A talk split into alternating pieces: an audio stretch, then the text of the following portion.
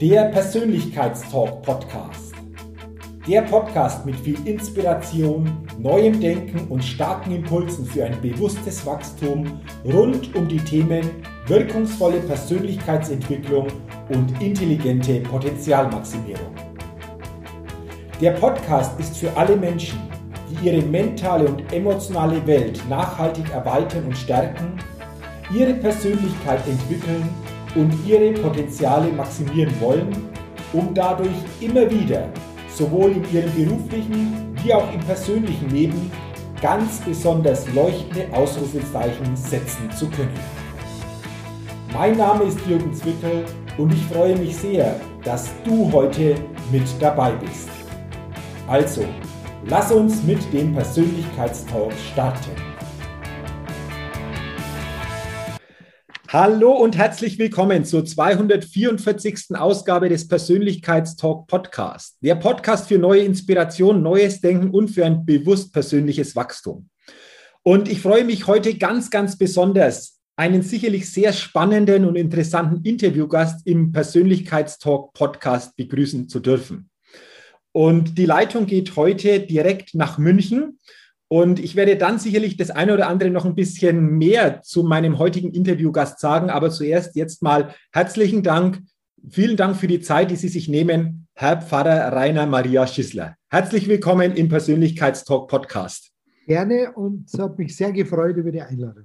Sehr schön. Ich freue mich auch. Ich bin sehr gespannt auf unser Gespräch. Doch bevor wir starten, will ich noch ein bisschen mehr zu Ihnen sagen und vor allen Dingen Sie auch entsprechend vorstellen.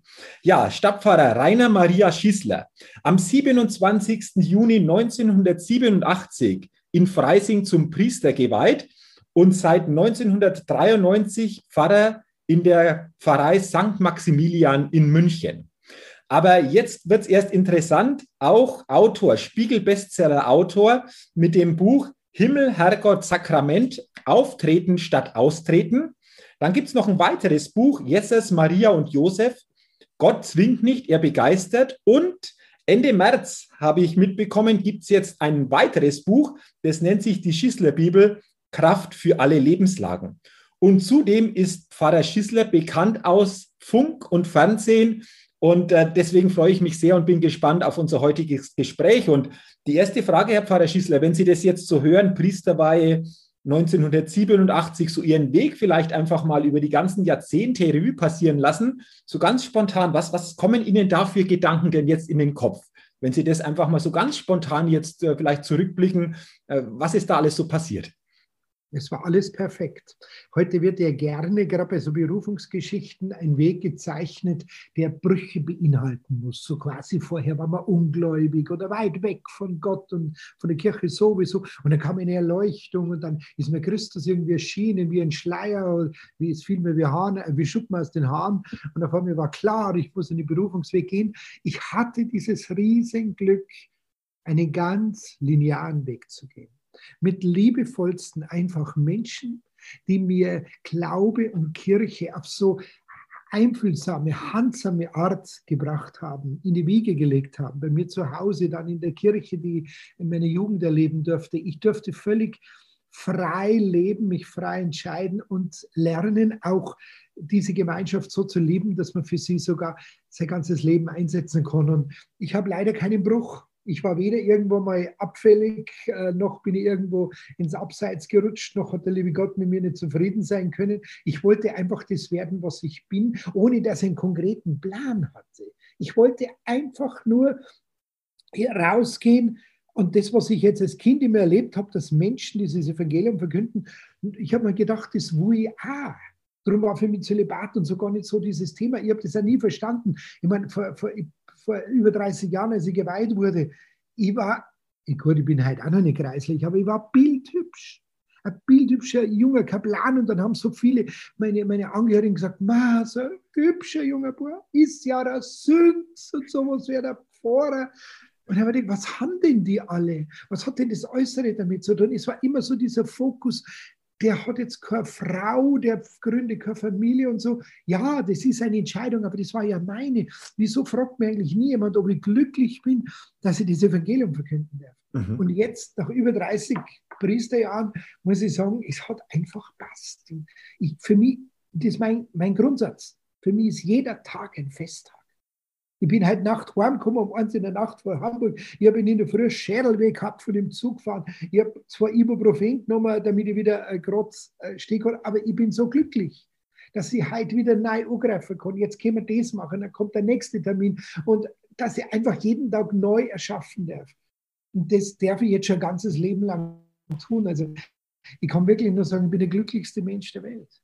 Wow, also äh, wunder, wunderbar geschildert, Herr Pfarrer Schissler.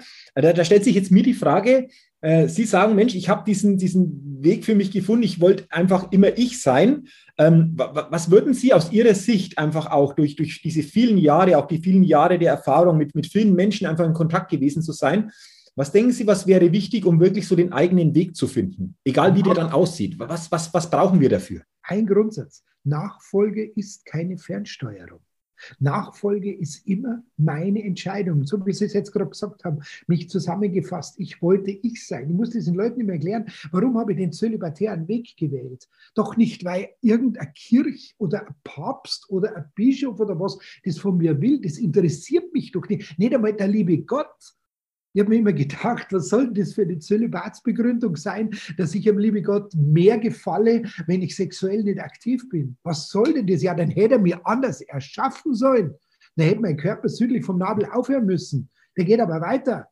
Nein, ich muss diesen Weg gehen, immer in dem Bewusstsein, dass ich darin glücklich werden will. Es ist meine Entscheidung. Ich will damit etwas ausleben. Ich, will ein Experiment. Für mich war, war diese Lebensweise immer ähm, Experience Time. Ich wollte ich wollt immer, immer etwas Neues damit erfahren und das ist nicht immer gut. Jeder, der Experiment macht, jeder, der äh, äh, äh Exkursion oder, oder, oder, oder Forschungsreise macht, der hat einmal Durchhänger der, der, der muss Niederlagen einstecken, der verliert einmal ein Proviant oder, oder verliert ein Gewand oder, oder muss eine Nacht im Freien verbringen, weil er keine Unterkunft findet. Und so geht es dem Zölibat auch. Du hast Stunden, du hast Momente, wo du sagst, ja, bin ich wahnsinnig gewesen? Was mache ich denn hier für einen Unsinn? Und, äh, aber auch diese Stunden so durchleben und dann äh, neue Erfahrung gemacht zu haben, das, was es war. Es muss mir gefallen. Diese Lebensweise muss mir gut tun und erst dann hat sie eine Chance, dass sie anderen gut tut. Ich habe mhm. gestern ganz kurz mit einer ähm, Akademikerin, 51 Jahre, Kontakt gehabt per E-Mail zunächst einmal. Wir treffen uns aber nächste Woche. Die hat jetzt eine enttäuschte Liebe, sie ist immer noch Single und sie würde sich halt so gern wünschen, dass aber sagt, es funktioniert nicht. Und ich habe ihr nur gesagt, ein Grundsatz ist wichtig. Nicht sie finden die Liebe, sondern wenn er findet die Liebe sie. Sie müssen nur die Geduld dafür haben und nicht drängeln. Und dann, dann wird es irgendwann stattfinden. Und deswegen habe ich diese Lebensweise gewählt. Ich lebe praktisch freiwillig so, wie sie meint, vielleicht ein Abfall ähm, oder, oder so, so, ein Randprodukt der Gesellschaft zu sein, weil sie keine Partnerschaft hat. Und jetzt kann ich ihr durch meine Lebensweise signalisieren, du hast nichts an Würde verloren. Das mhm. war mein persönlicher Grund, weil ich gesagt habe, mich interessiert diese Lebensweise. Mhm. Ähm, ich habe ein Zitat von Ihnen gelesen, ähm, wo Sie mal gesagt haben, ich bin wahnsinnig stolz, dass ich wirklich meinen Beruf gefunden habe und mich in diesen Beruf mit meinen ganzen Fähigkeiten, die ich habe, einbringen kann. Da habe ich mir gedacht, was sind das für Fähigkeiten? Also wie würden Sie so quasi Ihre Fähigkeiten beschreiben, Herr Pfarrer Schießler, die Sie da einbringen können, Tag für Tag bei dem, was Sie machen? Ja, da muss man das mit dem Beruf erklären, weil mich jetzt, äh, weil man dann, wenn man das hört, denkt, ah, da Priester steht in wallenden Gewändern, äh, die an die römische Zeit erinnern, in irgendwelchen großen Hochhemdern. Das ist genau nicht meine Welt. Ich fühle mich viel wohler, wenn er mir einen Stuhler umlegt und mit 100 Bikern irgendwo in der Wiese eine Messe feiere, irgendwo in der, in der Oberpfalz. Ich fühle mich dort als Priester, wenn ich mit einem äh, Schwerkranken zusammen bin, wenn er in seinem Bett sitzt und wenn wir uns die Hand halten und vielleicht nichts sagen. Das sind für mich Hochämter. Hochamt ist für mich, wenn ich hier eine junge Frau begleite, die jetzt ihren dritten Abgang gehabt hat, jetzt schwanger ist und panische Angst hat, dass ihr das wieder passiert, dass ihr Mut zusprechen darf. Hochamt ist für mich, dass ich mit, ein, mit kleinen Kindern bei uns im Hof und da werden einen Sandkasten jetzt hingebaut, äh, haben wir den Sandkasten letzte Woche, wo es so schön wieder war, äh, eingeweiht, äh, dass ich mit einer Förmchen mache. Aber ich bin nicht irgendwer, ich bin ein Pfarrer Rainer für sie. Das sind für mich Hochämter. Ähm, das, das ist für mich das, das Lebenselixier meiner Berufung. Und äh, jetzt habe ich die Frage vergessen. welche, welche Fähigkeiten das bei Ihnen? Ja, diese Fähigkeit runterzugehen, ich nenne sie mir gern Hühneraugenhöhe. Dass ich nie in diesem Beruf und in meiner Lebensweise äh, dachte, eine Position einnehmen zu müssen, auf, von der ich auf die Menschen herunterschaue. Und so muss er sprechen sein. Ich gestalte oder ich rede im Gottesdienst so, dass mir wirklich jeder verstehen kann. Natürlich werfen wir da die Kritiker vor, ich würde das Wort Gottes banalisieren, weil es einfach redet. Aber ich kann nicht kompliziert reden, wenn einfache Menschen vor mir sitzen. Die müssen doch mich verstehen. Wenn, wenn, ich, wenn ich wohin gehe, wenn ich mein Auto in die Werkstatt bringe da, und, und das kaputt und der Meister erklärt mir mit einfachen Worten, warum der nicht mehr anspringt, da bin ich bedient. Äh, auch wenn ich die Rechnung nachher sehe. Aber wenn der mir das natürlich in schwierigsten Worten erklärt, mit Fachausdrücken, wie es ein Mediziner zum Beispiel kann, das hilft mir doch nicht weiter. Und das, glaube ich, ist meine Fähigkeit, dass ich das kann. Null Standesdünkel. Das habe ich mir aber nicht anlernen müssen, sondern das haben wir heute daheim gelernt. Mein Vater war ein hochintelligenter Mann, hat fließend Latein geredet. Meine Mama war eine hochintelligente Frau, Schneidermeisterin, Hauswirtschaftsmeisterin, die hat so viel geleistet in ihrem Leben, aber das hättest du den beiden nicht angesehen. Die waren so einfache, liebevolle Menschen, die sie nie im Vordergrund haben da müssen. Mein Vater ist gestorben. Mein Vater war nie in seinem Leben in einem Verein. Der hat nicht getrunken, der hat nicht geraucht, der ist nicht irgendwo fortgegangen und hat so ein erfülltes Leben gehabt. Der hat sein, sein Leben, äh, er ist operiert worden, hat die OP dann nicht überlebt, er hat sein Leben so mit offenen Händen zurückgeben können. Der sagt zu mir beim letzten Gespräch vor der OP, sagt der Bur, äh, wenn ich es nicht überlebe, wir reden Deutsch miteinander, äh, musst du nicht anstrengen bei der Beerdigung. Sagt die Leute nur eins. Er, also er redet von sich, er war immer anständig. Das war sein, das war sein, sein, sein, sein Lebensfazit. Er war immer anständig. Und dann kommt gleich der Humanist durch und hat, man, hat er mich gleich wieder aufklärt, obwohl ich es selber gewusst habe. Und da steckt das Wort stehen drin. Er hat nie den Kontakt zur Wirklichkeit verloren. Toll. Und das, das, das, dieses Blut fließt in meinen Adern und das ist, glaube ich, meine Fähigkeit. Und ich höre mir das gerne an, obwohl ich nicht davon unbedingt abhängig bin, aber dass Leute sagen, sie machen tolle Seelsorge, da kann ich erklären, warum. Weil, weil ich das konsequent lebe, was mir andere beibringen würde das ja auch heißen, dass sie einfach, wie Sie vorher gesagt haben, so sind, wie sie sind und damit, ich sage es jetzt mal so, so ein Sog für Menschen auch entsprechend ja aufbauen, weil wenn man so insgesamt das Thema Kirche betrachtet, dann ist ja so, dass die Kirchen eher immer leerer werden. Ähm, ich habe das Gefühl, wenn man das so verfolgt, bei Ihnen ist es anders. Ist das einfach auch ein ganz, ganz zentraler Grund, dass Sie so sind, einfach das Leben, wie Sie sind, wo Sie sagen, das ist für mich so der richtige Weg? Ähm, vor zwei Wochen nach dem Gottesdienst kam ein Mann zu mir und hat gesagt, ich habe Sie vor 30 Jahren als junger Kaplan in Rosenheim erlebt. Und jetzt bin ich heute zufällig da und man denkt, jetzt gehen wir bei einer Kirche. Es war unser letzter Gottesdienst bei uns in der Kirche, bevor wir jetzt dann die Kirche schließen müssen. Sag ja und? Sagt er, ich habe die Augen zugemacht und habe den jungen Kaplan vor mir gesehen. Sie haben sich überhaupt nicht verändert. Sie, sind, sie reden mit derselben Empathie, mit derselben Begeisterung, aber auch mit derselben Einfachheit, wie sie es damals getan haben und wie sie mich damals jeden Sonntagabend in Rosenheim St. Nikolaus erfreut haben. Dieses Lob der Authentizität, das ist für mich das Wichtigste. Mhm. Wenn jemand mir sagen würde, du bist nicht mehr du, Du bist nicht mehr authentisch, du bist nicht mehr äh, original, du bist nicht mehr erfahrbar, du spielst eine Rolle dann, dann war das für mich Alarmstufe Rot. Und als ich hier Pfarrer geworden bin, 1993, äh, habe ich den Leuten gesagt, ich werde so lange zu euch hier rübergehen in die Kirche, solange ich eine Botschaft habe. Ich mache hier nie den Plattenspieler. Ich komme hier nicht rüber und singe dir irgendwas vor, singe kann ich eh nicht gescheit. Ich singe jeder mal unter der Dusche, ist mir wurscht. Sondern ich sage hier nur, wovon ich überzeugt bin. Und ansonsten halte ich die Schnauze. Dann habe ich tausenden Applaus gekriegt. Das ist ja gut. Ähm, also beeindruckend. Ähm, ich ich habe äh, letztes Jahr ist eine Reportage in der ARD ähm, über Sie gekommen, Herr Pfarrer Schissler, und ich habe da geguckt im Internet, da habe ich was gefunden, einfach so eine Zusammenfassung und da steht in der Überschrift beliebt und angefeindet, der in Anführungszeichen widerspenstige Pfarrer Schissler. Würden Sie sich so selbst sehen, beziehungsweise wenn Sie das so lesen oder so hören, ähm, was, was wird aus Ihrer Sicht da dahinter stecken? Also ich mag das Wort widerspenstig nicht, weil das Gespenst kommt da ein Gespenst vor. Mhm. Und äh, Gespenster sind äh, für mich irreale Gestalten, die braucht niemand. Wir hatten so einen schönen Spruch im Studium, der lautete, ver, vertreibst du einen Glauben, wirfst du einen Glauben aus dem Fenster, kommt er zurück als Gespenster. Darum mag ich widerspenstig nicht. Äh, sagen wir mal so, ich bin nicht unbedingt das, was sich die Kirche ausgerechnet hat mit einem ähm, lieben, braven Priester. Auf der anderen Seite höre ich dann immer so hinten rum, dass zum Beispiel auch mein Kardinal über mich sagt, oh, so ich, wir, wir, wir, brauchen also Typen wie Schießler, wir brauchen so Marken. Dann denke ich mir, bin ich jetzt ein Auto? Ich bin ja keine Marke. Ich bin ja ich.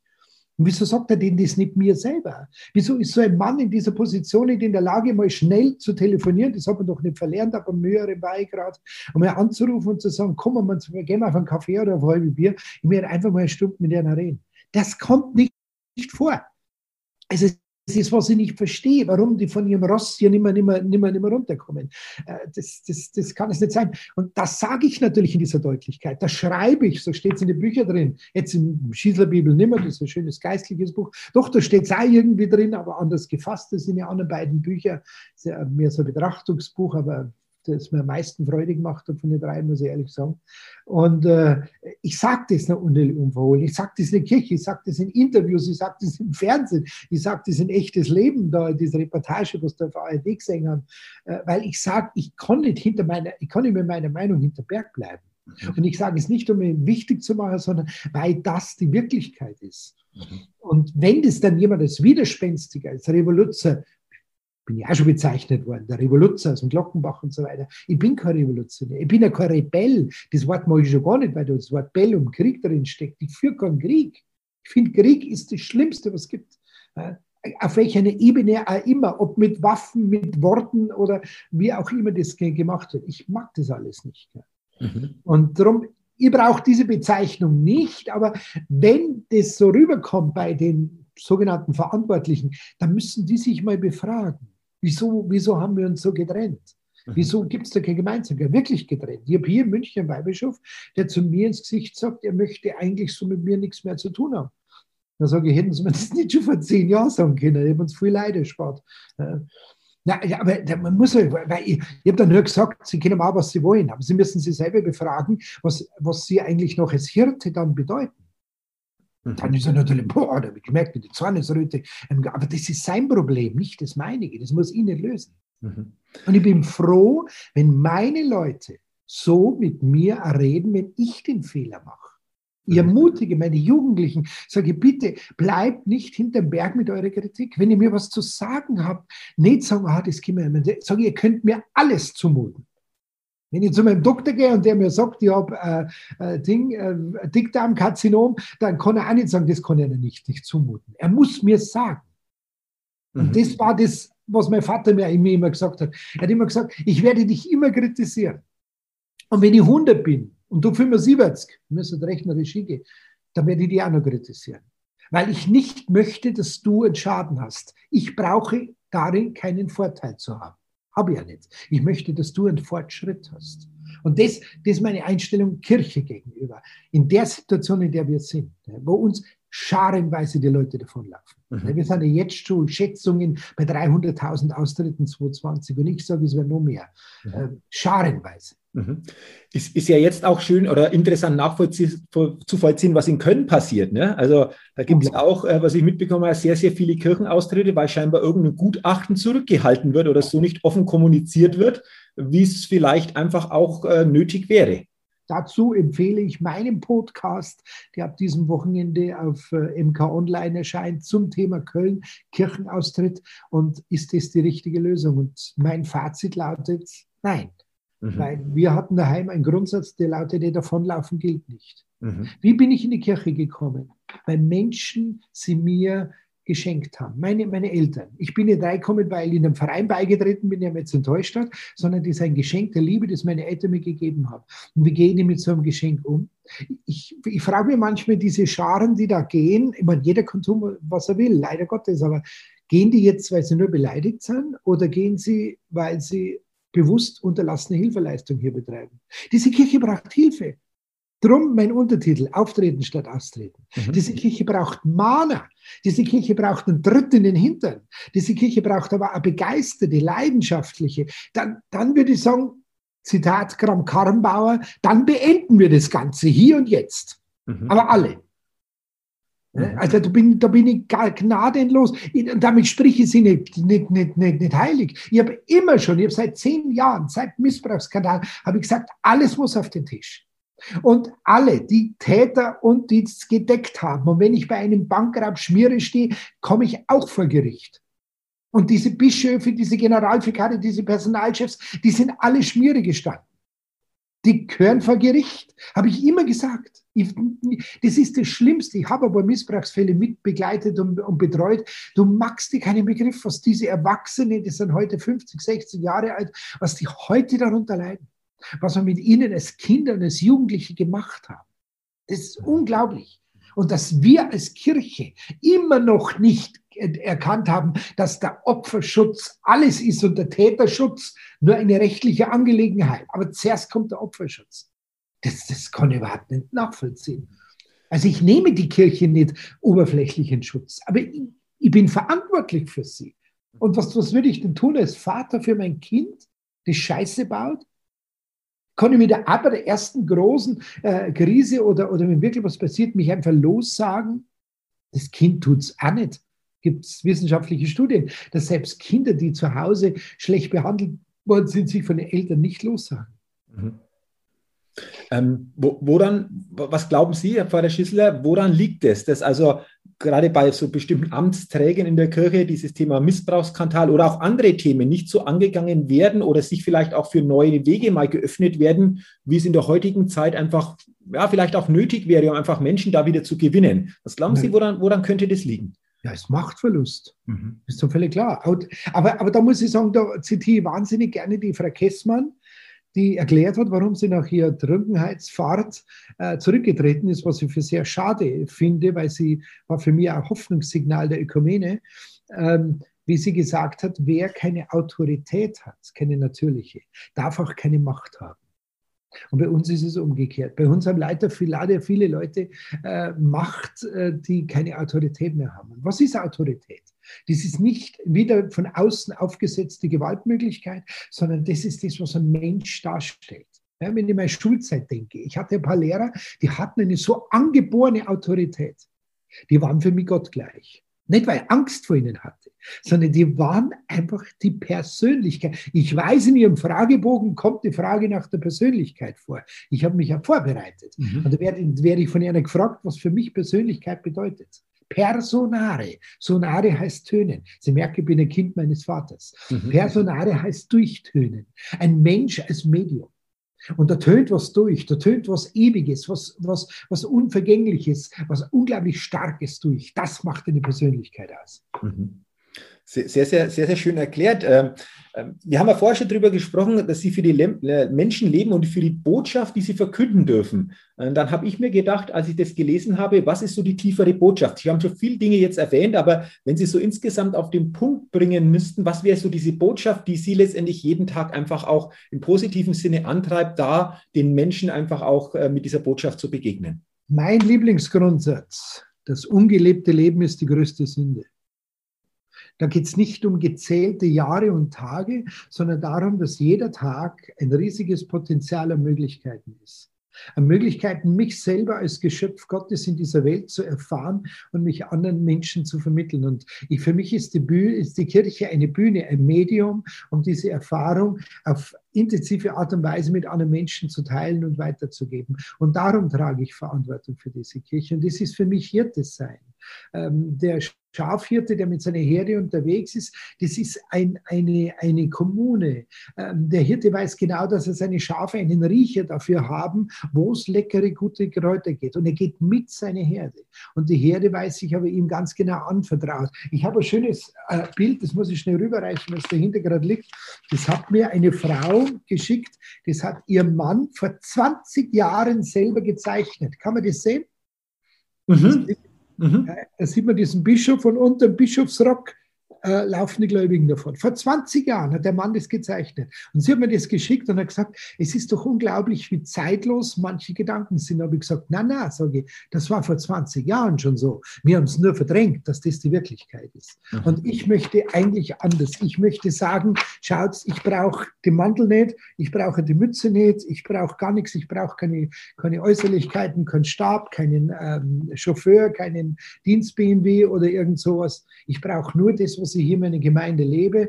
Äh, ich möchte mit dieser Herde unterwegs sein. Und da passieren so viele Dinge und da werden Leute gerissen, sprich äh, kommen zu Opfer.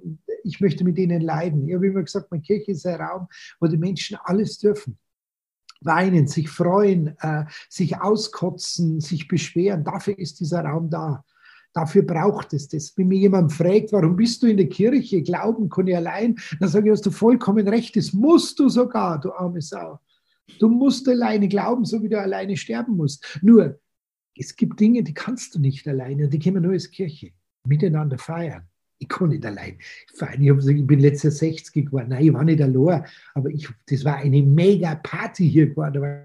Ganz München dabei gewesen und dann sitzt du da mit fünf Leuten wegen Lockdown-Bestimmungen und so weiter, äh, sitzt du da in, hier mit Abstand. Also das ist jämmerlich, aber ich habe es auch überlebt, ist gut. Ich kann nicht alleine trauern. Mhm. Ich muss, ich muss meine Trauer mit jemandem teilen und nicht, weil es dann leichter wird, aber es drängt mich dann auch wie eine große Freude, eine Trauer weitergeben zu können. Mhm. Und, und, und, und. Mhm. Also es geht endlos so weiter. Dafür brauche ich Kirche. Mhm. Und nicht, um mein Geld loszuwerden oder irgendwelche satte Bischöfe durchzufüttern.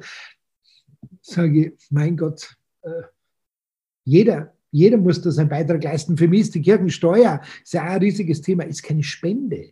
Weil viele sagen, ich tritt jetzt aus, da kriegen Sie mein Geld. Sage ich, das können Sie mir geben und drin bleiben. Oh, dann sind wahnsinnig. Ich sage, nein, aber, aber Sie müssen wissen, äh, Steuer ist keine Spende. Steuer ist eine Infrastrukturabgabe damit wir, dass Sie mit mir zum Beispiel am Freitag um 10 Uhr Vormittag telefonieren können. Weil wenn, wenn ich berufstätig sein müsste, um leben zu können, dann war ich jetzt in meinem Taxi, der Taxifahrer.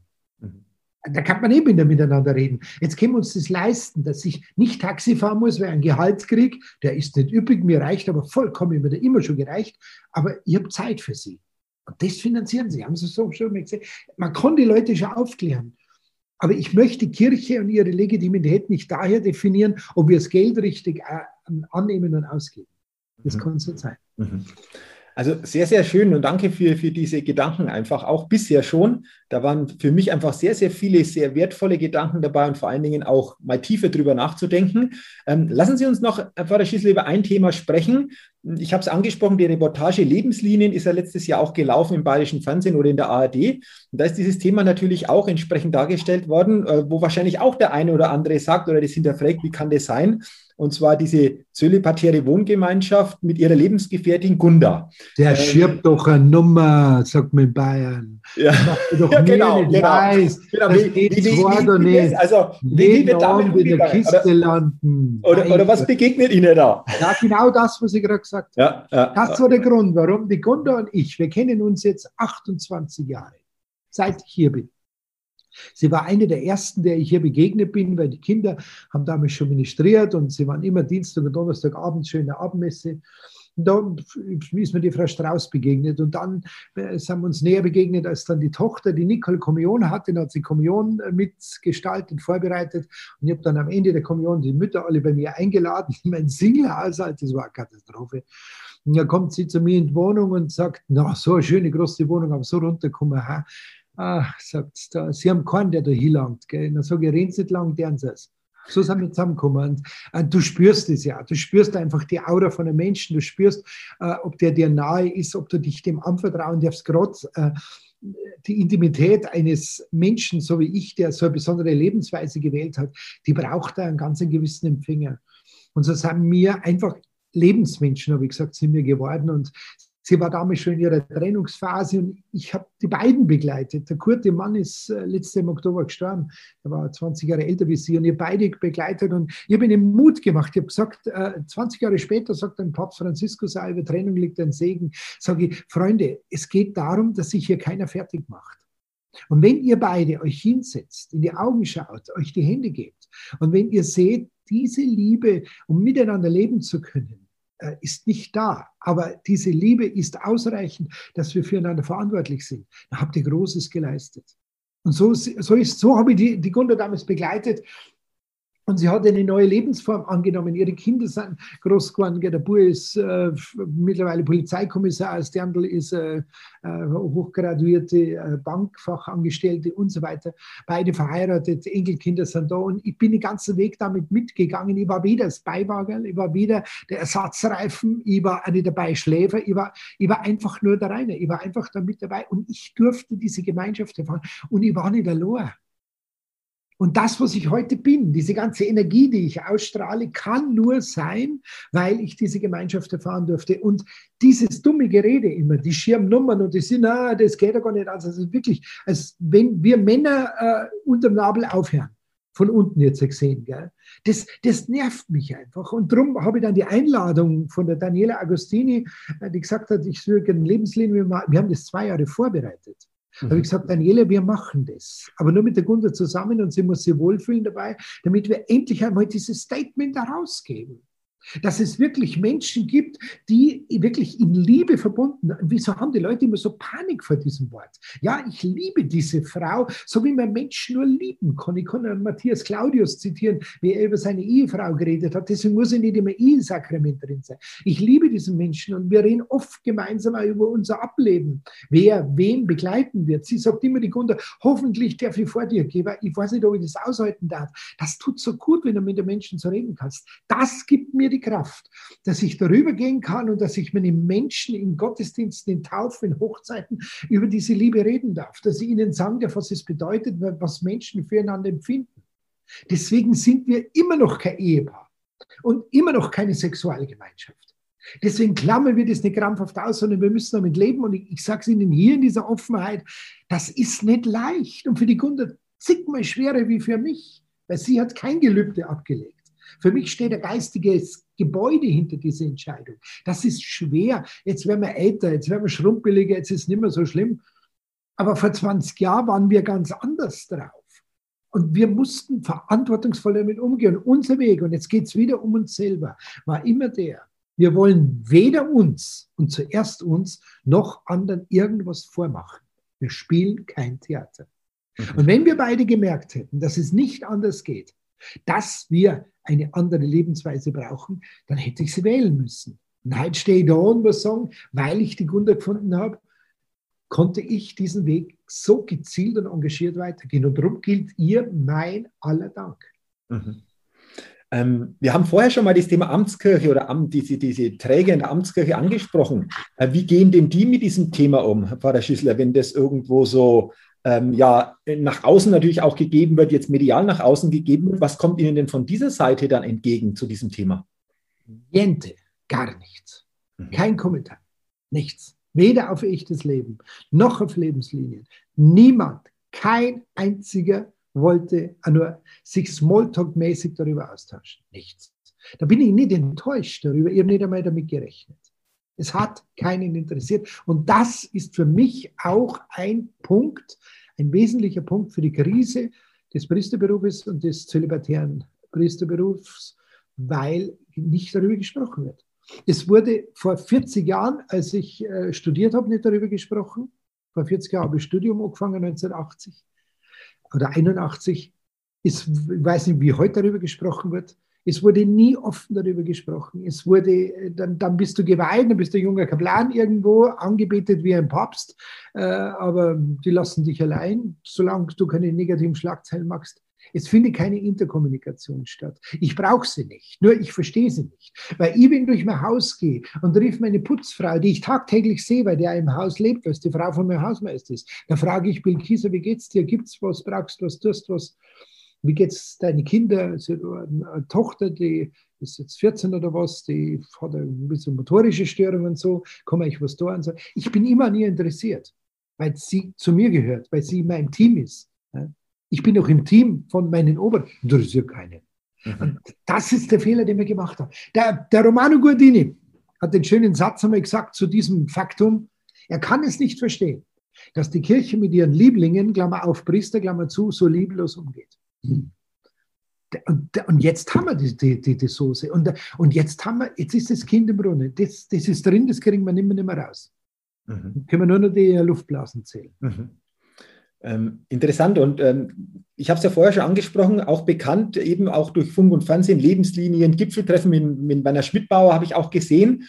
Und es gibt natürlich noch so eine, so eine interessante Möglichkeit, äh, wo Sie auch eine, denke ich, sehr, sehr interessante Rolle spielen. Das ist das Thema äh, Fernsehserie Daheim ist daheim. Oh, cool. Also, ähm, daheim ist daheim, sagt ihr, gell? Ja, genau, daheim ist daheim. Äh, der Bamberger, alle, der mit einem super Dialekt. Gell? Ja, genau. Für alle, die es nicht kennen, Vorabendserie äh, im bayerischen Fernsehen und da spielen Sie ja den Generalvikar.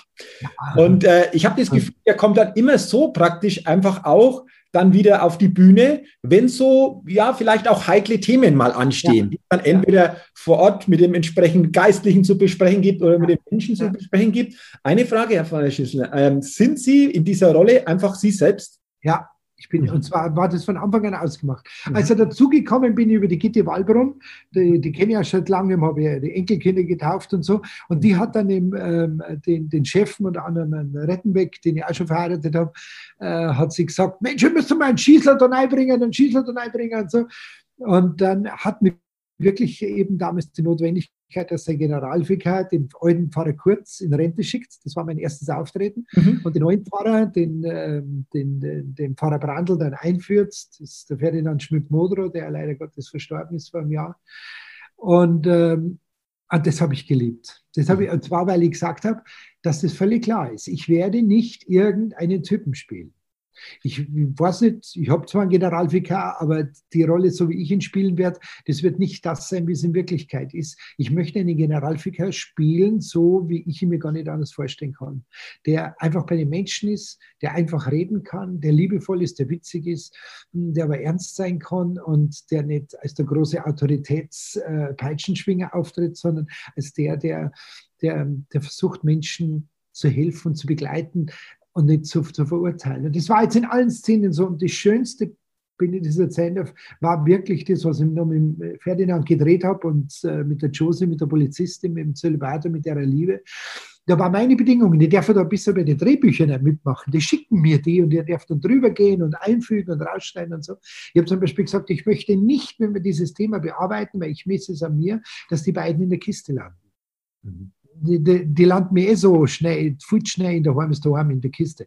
Äh, nicht der Pfarrer und der Polizistin. Ich möchte, habe ich wörtlich gesagt, dass es knistert. Ich möchte, dass wir auf die Kamera das zusammenbringen, was die Kunde und ich auch erlebt haben. Was Menschen zueinander füreinander spüren. Und das, und ich war immer am Set dabei, aber eine Szene, wo ich nicht dran war. Das haben die so gut gespielt. Und wie wir hier den Gottesdienst hatten von Ferdinand nach seinem Tod, und wie dann die Mira, also die Josie, äh, Mira heißt in, in echt, ist ja selber Mutter, wie die da gekommen ist, sie hat die Leute alle begrüßt im Kircheneingang. Ich glaube, wir haben uns fünf Minuten im Arm gehalten. Das war noch vor, vor Corona, da durfte man noch. Gell. Mhm, mhm. und die Mira immer, auch wenn ich draußen bin, wir reden immer drüber und sie sagt, sie, sie kann in kleinen Schritten über diesen Tod jetzt da lernen, mit diesem Tod zu leben. Aber das war für sie so eine Katastrophe. Weil gerade diese Szene, die wir da miteinander gemacht haben, das hat sich so zusammengebracht. Und, und ich habe denen auch immer wieder gesagt, ihr spielt das so toll. Man spürt es so deutlich, was wirkliche Herzensnähe und Liebe bedeutet. Mhm. Und dass wir in dieser einfachen Serie, die so gescholten ist und trotzdem so eine gute Quote hat, äh, dass wir solche Themen oder jetzt das letzte mit diesen äh, lesbischen mhm. Äh, Mädels da, mhm. Äh, war mir ganz wichtig. Mein gewünschter Satz kam vor, dass ich dem Pfarrer Kurz gesagt habe, die Neigung zur Homosexualität kann keine Sünde sein. Mhm. Ich habe das dem Redaktionsteam, was ihr vorstellt, da sitzen zehn Leute, habe ich das so erklärt. Wenn sie mit einem Flugzeug, mit einer Atombombe hier umeinander fliegen, das ist keine Sünde. Aber wenn sie es ausklingen, in dem Wissen da unten töten sie bewusst Menschen, dann beginnt die Sünde. Mhm. Da, auf diesem Niveau müssen wir uns bewegen. Und ich finde, wir haben das auch jetzt mit dieser Homosexualität, das haben wir schön hingebracht. Und der Pfarrer hat nicht sein Gesicht verloren. Und ich war so glücklich, wie, die, wie, die, wie sie das so aufgemacht haben, dass äh, bei den Sympathisanten ähm, für die beiden und bei den Gegnern für den Pfarrern die ältere Riege, wie unsere Theresa Brunner, als erstes am Mund aufgemacht hat. Und nicht die Jungen gemotzt und die Alten am Mitlaufen sind. Schön, wunderbar also ich, ich habe das auch mitverfolgt, äh, war wirklich so, äh, hatte ich auch den Eindruck, wie Sie es geschildert haben, welche Resonanz, Herr Pfarrer Schießler, kriegen denn Sie auf diese Rolle, also des Generalvikars? Was, was Ach, kommt denn da so? Ich habe einen Gottesdienst gehabt in Regensburg bei einem, die haben drei Domkapitel, bei einem Domkapitel, weil der eine Geburtstag gehabt hat. Und dann stehen da diese alten Männer, äh, nette Herren, ältere Herren in ihren violetten Gewändern. Und ich komme da rein mit über den Arm, äh, mein, mein Mantelalbe und mein Stola. Ich vergleiche mich da so wenig wie möglich. Und dann geht so ein alter Mann zu mir her da mit seinem Abzeichen und seinen Medaillen und so weiter. Oh, der Herr Generalvikar. Sag ich, ja, weil, wenn ich schon in der Kirche nichts wäre, dann wenigstens beim BR, oder? Na, es ist ganz große Freude und, und nochmal, ich bin kein Schauspieler. Ich, ich, ich, muss es ja immer wieder klar sagen. Das sind alles gelernte Schauspieler. Wir spielen jetzt wieder in Jedermann äh, im April in, in Wasserburg, wo ich in dem, an der Funkensemble mit dabei sein kann. Das sind vornehmlich Profischauspieler. Undli Dostal vom Gärtnerplatztheater. Aber ich darf den Glauben spielen. Und das ist keine Megarolle, aber die muss ich genauso verantwortlich spielen. Stell dir vor, du hast im Stück nur einen Satz und dem verhaust. Das ist wieder im Orchester. Du bist hinter einer Pauke und du hast einen Schlag, aber der muss auch zur richtigen Zeit kommen. Und so ist es hier auch. Und darum mache ich das wahnsinnig gern und es passt in das Gesamtbild. Es kehrt zu meinem Auftrag der Verkündigung. Ja. Ähm, ja, und Sie sind echt, das ist, glaube ich, genau das, was wir zu Beginn, was Sie zu Beginn schon gesagt haben. Ne? Sie kommen halt, äh, denke ich, echt rüber und das spüren dann auch die Menschen wieder. Und ich glaube, das ist halt ein ganz, ganz wichtiger, wichtiger Punkt bei dem Ganzen. Und ich kann das nur jedem weil sagen, ja, warum, was machen die anderen Pfarrer falsch? Sage darum geht es doch gar nicht, dass ich das beurteile. Ich kann nur jeden einladen, schau dir das ab, wenn du meinst, dass das richtig ist, aber sei vor allem du selber und mach's genauso. Mhm. Ich, ich, kann nur sagen, schau, dass dir gut geht. Das war der Grundsatz, den ich von meinem Elmar Gruber in meiner Kindheit immer gelernt habe. Zuerst muss mir gut gehen, dann habe ich eine Chance, dass es dir gut geht. Mhm. Äh, schau, schau, dass du dich entwickeln und entfalten kannst und dann, und dann fun funktioniert es. Und ähm, es, es, geht nicht darum, dass wir ein Programm durchziehen, das, sondern dass wir uns selber entwickeln können. Und das, das erleben dann Menschen als Atmosphäre in einer offenen Kirche elastische Kirche, hat jetzt die äh, Frau Kötter von Maria 2.0 gesagt, als sie gesagt hat, die Leute reden dauernd, ah, wenn wir da was ändern mit Reformen, dann spalten wir die Kirche. Spalten, hat sie gesagt, kommen nur was Starres. Aber ich möchte eine elastische Kirche, weil was Elastisches kannst du nicht spalten. Sagt schon der Paulus, 1 Korinther 3, 13, Glaube, Hoffnung, Liebe, das dreifache Band. Mhm. Wie also, die, die, die, die, die Liktorenaxt bei den alten Römern. Das ist, das ist so, ein, so, eine Streitaxt und die war umwickelt mit lauter kleinen Holzstäben zusammengebunden. Und das Symbol dafür war, einen Holzstab kannst du brechen. Aber alle zusammen sind so stark wie, ein, wie, eine, wie eine Axt, wie eine Streitaxt. Und so ist das Römische Reich. Viele kleine Teile kannst du nicht auseinanderbrechen. Und so muss Kirche sein können. Also das war jetzt für mich so ein Satz, man kann nur was brechen, was starr ist. Ja. Das ist, glaube ich, genau. Also, äh, das ist Stammt so, aber nicht von mir, wie gesagt, hat die Julia Köppers ja, von Maria 2.0 gesagt. Aber, aber dieser Satz insgesamt, der, der, der, der, denke hat was. Und Sie, Sie haben ja vorher gesagt, also nur wenn es jedem selber gut geht, kann er auch was anderes tun, wenn wir selber so in unserer Kraft sind. Und da kommen wir jetzt natürlich nochmal auf den Punkt. Ähm, die Schießlerbibel, Sie haben es angesprochen, Kraft für alle Lebenslagen, die jetzt ähm, Ende März erscheint. 28. März. 28. März. Wir sind natürlich momentan, wir haben heute den 6. März 2021, äh, Corona verfolgt uns schon seit Monaten. Äh, was nehmen Sie da wahr, was jetzt Menschen in dieser Situation vor allen Dingen brauchen? Ist das auch etwas, gerade jetzt einfach auch diese Schießle-Bibel, die für diese Zeit, aber für andere Situationen natürlich auch einfach da ähm, was weitergibt, wo wir da einfach wieder Kraft tanken können? Ich denke schon, weil wir sind ja jetzt seit einem Jahr ziemlich auf uns selbst zurückgeworfen. Da geht es nicht darum, dass wir eine Party machen können. Ich glaube, wir haben in diesem Jahr gelernt, gerade was das Feiern in der Öffentlichkeit betrifft und so, äh, wie viel wir eigentlich nicht brauchen.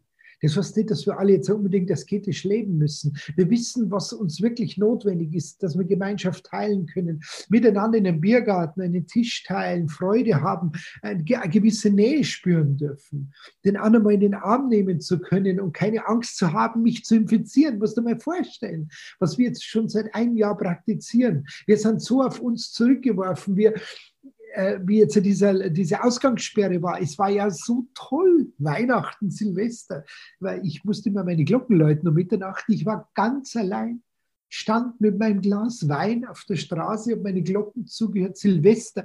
Ich habe noch nie Silvester meine Glocken gehört, weil sie geschossen haben wie die Verrückten. Und heuer hat man nur meine wunderbaren sechs Glocken gehört, Viertelstunde lang. Es ist eine, eine tolle Zeit, aber auf der anderen Seite wieder völlig skurril.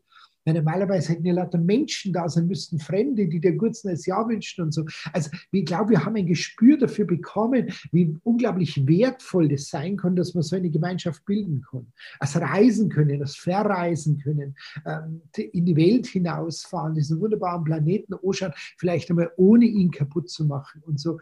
Das sind so Gedanken, die ich in diesem Buch drin habe, wenn ich mich mit Bibelstellen beschäftige. Ich möchte ohne exegetisch ohne fundamentaltheologisch, ohne dogmatisch, ohne kirchenrechtlich, ohne fachspezifisch theologisch einen Text zu beleuchten, rauslesen, was dieser Text mir schenkt.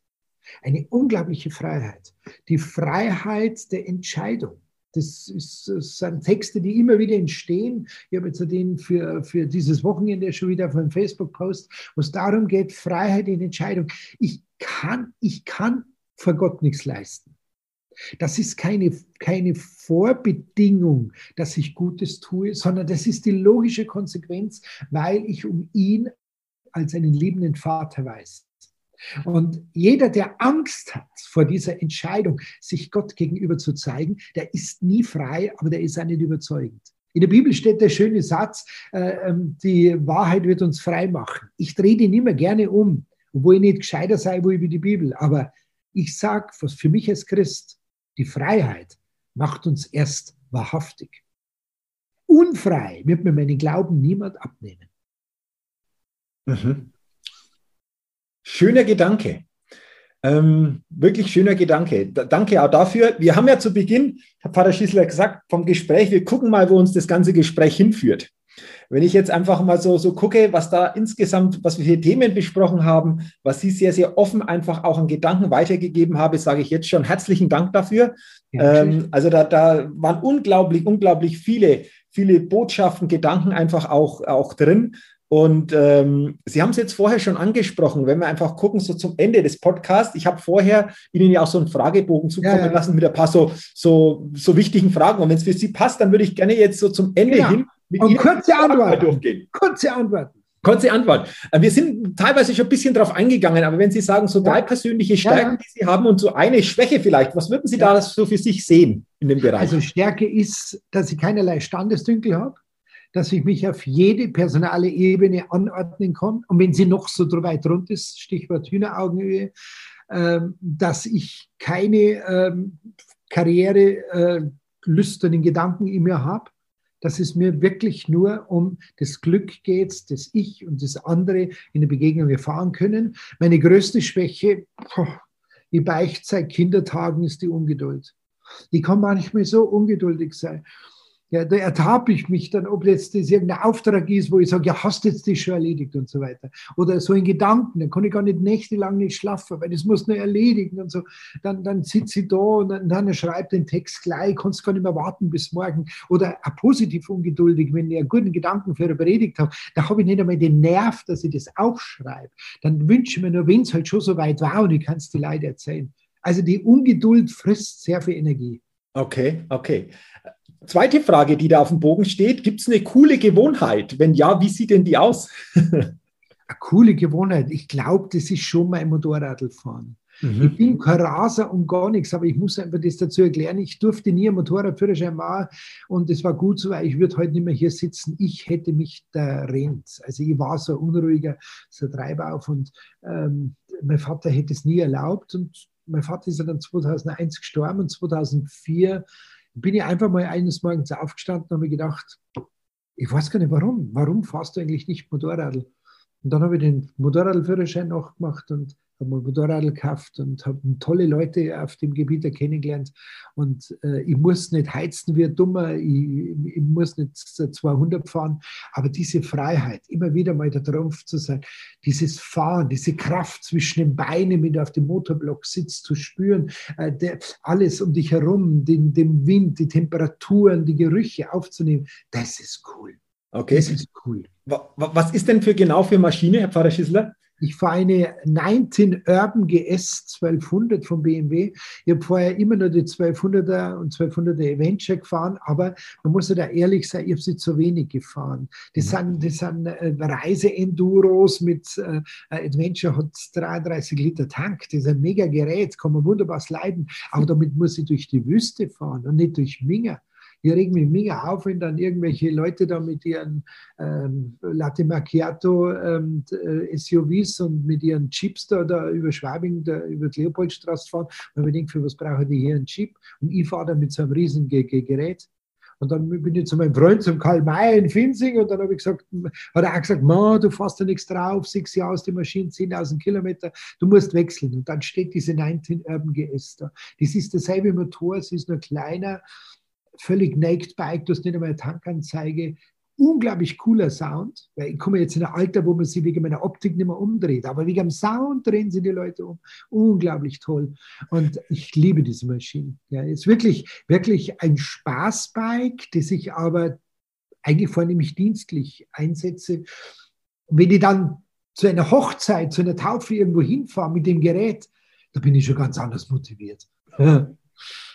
Also, das ist echt eine coole Gewohnheit, würde ich mal ja, sagen. Das ist, das also, absolut.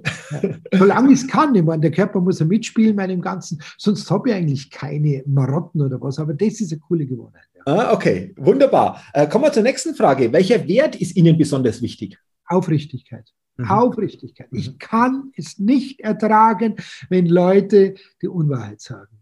Mhm. Ich kann es, ich muss mich darauf verlassen können. Mhm. Und äh, also, also wir können über alles reden. Wir können auch über, über Angst, über Schamhaftigkeit, äh, dass du, dass du nicht dich offenbaren willst, können wir über alles reden. Aber nicht die Unwahrheit sagen.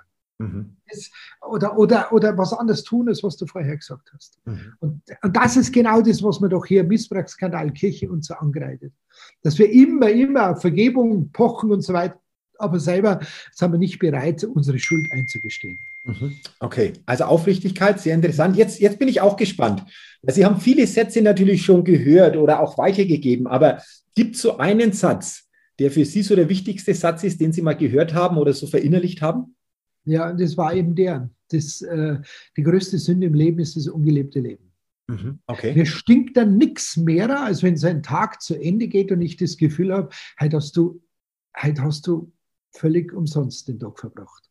Mhm. Ich muss nicht das Rad neu erfinden, ich muss nicht äh, äh das Ei des Kolumbus äh, neu entdecken. Ich muss einfach abends das Gefühl haben, es war ein guter Tag. Mhm. Und vielleicht habe ich nichts getan, vielleicht habe ich bloß Rasen gemäht, aber es war ein guter Tag. Mhm. Und darum, das ungelebte Leben. Äh, es hat mich, wie bin ich draufgekommen? Ich habe eine, eine Dame Mitte 70 begleitet beim Sterben und dann erzählt sie mir, was sie so alles noch gern gemacht hätte. Und dann sage ich, ja, was denn? Da kamen so einfache Dinge raus. Wie zum Beispiel mit dem Enkelkind mal in der Fußballspiele. Mhm. Und jetzt liegt sie da, schweres Karzinom, kann nicht mehr gehen, konnte immer aus dem Bett raus. Und ich denke mir, du arme Sau, hättest das heute tun. Mhm. Es war überhaupt kein Aufwand gewesen.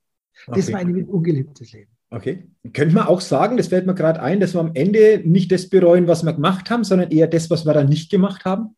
Das äh, kehrt für mich in eine Linie. Mhm. Das, was wir losgelassen haben und das, was wir nicht losgelassen haben. Es gehört immer beides mhm. zusammen. Und ich weiß, im Fragenkatalog ist äh, drin die Frage, was würde ich einem jungen Menschen raten? Und da muss ich hier nahtlos übergehen und muss ihm sagen, nütze den Moment. Mhm. Carpe diem. Lebe diesen Tag. Und wenn es noch so verrückt ist. Ich habe einen jungen Mann hier bei mir, der ist Feuerwehrmann, obwohl er kurz Abitur hat, aber er hat gesagt, ich würde immer schon Feuerwehrmann werden, du musst doch nicht ewig bleiben. Und er ist Feuerwehrmann und ist ganz glücklich beim Ganzen. Vorher war er bei der Lufthansa, wo er jetzt Gott sei Dank nicht mehr ist und nichts zum Tor gibt. Da war er zwei Jahre Steward, hat die ganze Welt gesehen. Und der hat mir gesagt, dass ein Flugkapitän ihm das einmal so gesagt hat. Und wenn du eine Chance hast, und wenn es so sowas Verrücktes ist, das jetzt zu machen, dann mach's weil du wirst diese Chance vielleicht nie mehr wiederkriegen. Das ist das, was ich einem jungen Menschen sage. Und wenn du jetzt meinst, jetzt ist der Zeitpunkt da, dass ich diese Chance jetzt nütze, dann nütze. Frag nicht lang, tu's. Mhm, tu's. Ähm, passt auch die nächste Frage. Wie ist denn das bei Ihnen? Gibt es da auch noch so einen Wunsch oder so ein Ziel, wo Sie sagen, ja, das wäre für mich einfach auch noch etwas, wo ihr sagt, da, da, da ist noch was? nichts Konkretes, weil, mhm. weil ich sage, das war überheblich. Äh, wir leben in einer Welt, in der andere nur den Wunsch haben, vielleicht morgen noch eine Handvoll Reis zum Essen zu haben. Mhm. Ähm, wenn ich Bilder sehe, Spendenaktionen, wo wir uns mit beteiligen, wo Menschen wirklich qualvoll auf der Straße verrecken vor Hunger, äh, dann würde ich es für anmaßend empfinden, dass ich sage, ich mag noch einmal im Leben nach Neuseeland oder sowas. Und was habe ich dann, was habe ich da bitte mehr davon? Mhm. Nein, ich habe nur einen Wunsch. Ich möchte mal gehen, so wie ich jeden Abend den Tag beschließe mit dem Abendgebet und sagen kann, es war ein guter Tag, so möchte ich mein Leben beschließen. Ich möchte angstfrei gehen und möchte einfach mit Herrgott sagen, danke, es hat alles passt, war eine gute Geschichte. Mhm. Da, da, kommen wir, das passt ja zur nächsten Frage. Wir haben über die Bücher schon gesprochen, die Sie geschrieben haben, aber ähm, wenn jetzt nochmal eins dazukommt, vielleicht ist es ja schon dabei, äh, wie würde so ein Titel einer persönlichen Biografie denn, denn lauten? Also ich finde Himmel, Herrgott, Sakrament war der beste Titel. Ja, okay. Das war, das war ein Jahrhunderttitel, mhm. der, der im Gespräch ja entstanden ist, weil das Buch war fertig und wir hatten keine Titel. Mhm. Und dann saßen wir da und dann ist ein Name sind genannt worden. In mir ist immer schlechter geworden. Man denkt, aber dann ist da vielleicht noch mal ein Bild drauf unter dem Namen. Und dann haben wir wieder da geguckt, dann hat einer den Nerv verloren und hat gesagt, ja, Himmel, Herrgott, Sakrament, und es wird doch jetzt wieder nur ein Name einfallen für das blöde Birchel da. Und dann ist ganz still geworden und dann haben wir gewusst, das ist. Und darum habe ich im Vorwort den Titel gleich ganz erklären müssen. Er kommt aber im Buch selber nicht mehr vor. Wie beim Jesus, Maria und Josef, da kommt Jesus, Maria und Josef immer vor, da war der Titel vorher schon, schon bekannt. Mhm. Und dann ist das Buch entstanden. Und ich habe das dann so erklärt. Himmel heißt, äh, ich habe einen Auftrag als Mensch, nämlich den Himmel auf Erden. Ich kann es. Ich, wird der, der, der Jean-Paul Sartre gesagt, ich bin der Himmel oder ich bin der Hölle. Ich habe es in der Lage, dir den Himmel auf Erden zu schaffen und zu gestalten. Ich kann dir aber auch die Hölle sein. Ich will dein Himmel sein. Mhm. Herrgott, das ist das Gottesbild, dieses positive Gottesbild, das ich von klein auf bekommen habe und bis heute den Menschen verkünden darf. Und Sakrament, das ist mein, mein, mein Berufsleben. Ich finde, Sakramente, das ist ja meine wichtigste Arbeit, haben immer was mit Berührung zu tun, Handauflegung. Das, was jetzt mit Corona so schwierig ist. Du darfst nicht einmal mehr dem Baby bei der Taufe, der jetzt die Hand auflegen. Mhm. Äh, jemandem nahe kommen zu dürfen und in deine Kraft spüren zu lassen. Ich bin so dankbar dafür, dass sie diesen Weg abgehen dürfen. Und so ist der Titel entstanden. Hat überhaupt nichts mit der Flucht zu tun. Mhm. Schlecht, wer Schlechtes denkt. Ja, aber interessant, wie so ein Titel dann aus einer Situation heraus entsteht, oder? Ja, war toll. Das, war diese, diese, Stille, die hättest du erleben müssen. Ja. Und dann ja. fragt mich eine Mitarbeiterin vom Verlag, schaut mich an und sagt, trauen's Erna? Sag ich, mhm. ja, weil ich traue mir alles. Sage ich, nach oben ist keine Luft mehr, da geht es nicht mehr weiter, also gehen wir es mal. Er hat sie ja bewährt, ne? Also von dem Absolut. her alles, alles gut. Ähm, jetzt, wird, jetzt, wird, jetzt werden die Bücher unter diesem Titel verfilmt. Mhm. Herbst ist Drehbeginn und der Regisseur ist Franz Xaver Bogner. Okay. Das heißt jetzt, wenn Sie sagen, Herbst ist Drehbeginn, sind, die, sind Sie da selber auch mit dabei oder werden Sie dann. Ich werde wohl in der, ich glaube, dass mir der Franz in der ersten Folge mit reinschreibt. Ich werde dann der alte Pfarrer sein, der in Pension gibt und mir, meinem Nachfolger, übergibt. Ah. Der mich dann also spielt. Das ist natürlich nicht das Buch als Drehbuch, sondern das wird eine, äh, geplant sind zwei Staffeln. Die erste Staffel mit sieben Folgen, ähnlich Monaco Franzis, so in dem Stil. Ah, okay, ah, interessant. Und das kommt ab Herbst, wird, ab Herbst wird gedreht. Wann, wann ist das ungefähr so, dass, dass es dann so quasi in, in, ins Fernsehen kommt? Ich denke dann im Jahr drauf ist das. Okay, also interessant. Haben wir, haben wir interessante Info heute bekommen. Ja, genau. äh, wunderbar. Jetzt habe ich auch eine Frage, da bin ich jetzt auch gespannt. Stellen Sie mir vor, Sie sind in einem Fahrstuhl, der fährt nach oben, nach ja. unten und irgendwo bleibt der stecken. Technischer Defekt. Also es geht nicht mehr raus. Wir sind so quasi im Fahrstuhl drin. Das ist ja die Chance, einfach auch mit jemandem mal intensiver mhm. sich auch auszutauschen, weil es jetzt nicht irgendwo die Möglichkeit ist, sich auch da irgendwo aus dem Staub zu machen.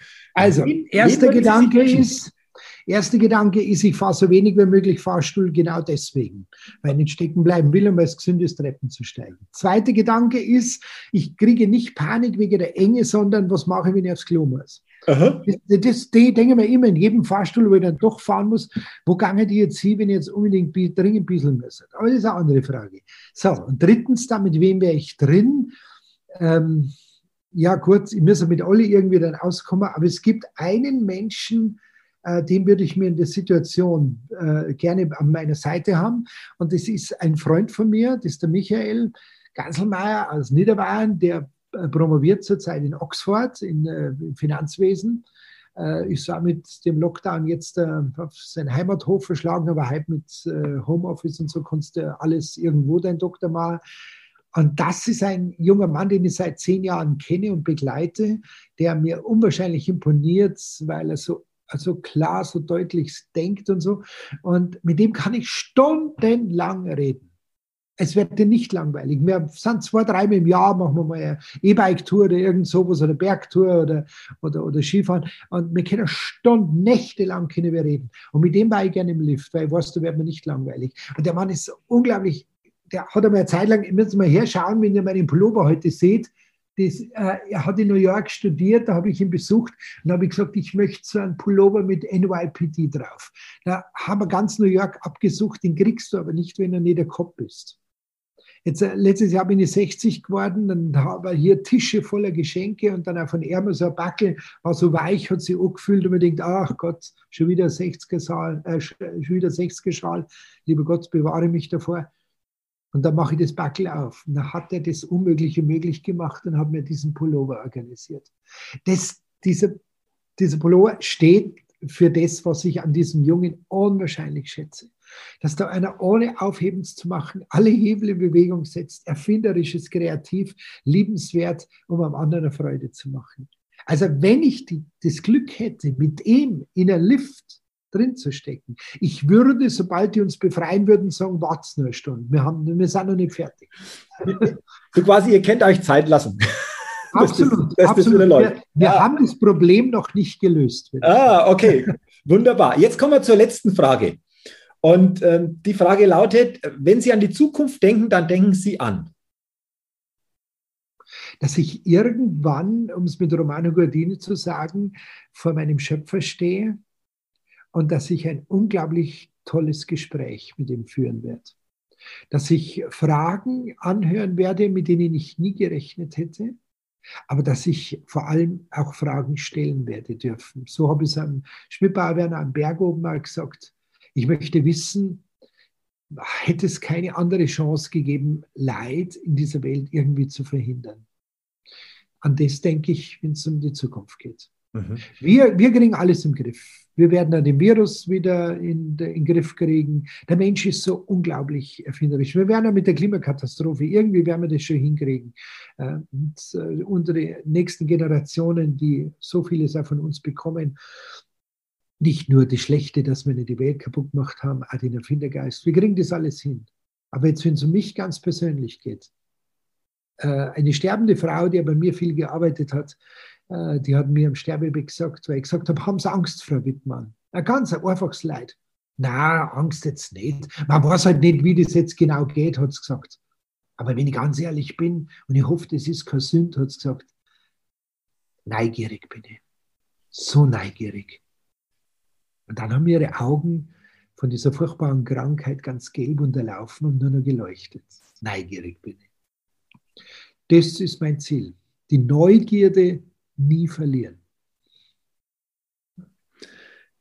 Das lassen wir jetzt mal so wirken, einfach auch. Ähm, und ich sage jetzt, Herr Pfarrer Schissler, schon mal herzlichen Dank Gern für Ihre Zeit, für diese wahnsinnig inspirierenden 60 Minuten, für Ihre Gedanken, für Ihre Botschaften, für Ihre Ehrlichkeit, die Aufrichtigkeit, die ja auch der wichtigste Wert ist. Ich glaube, äh, das spürt jeder, das, das spürt ja jeder, der sicherlich diesen Podcast anhört oder unser, dieses Interview anhört.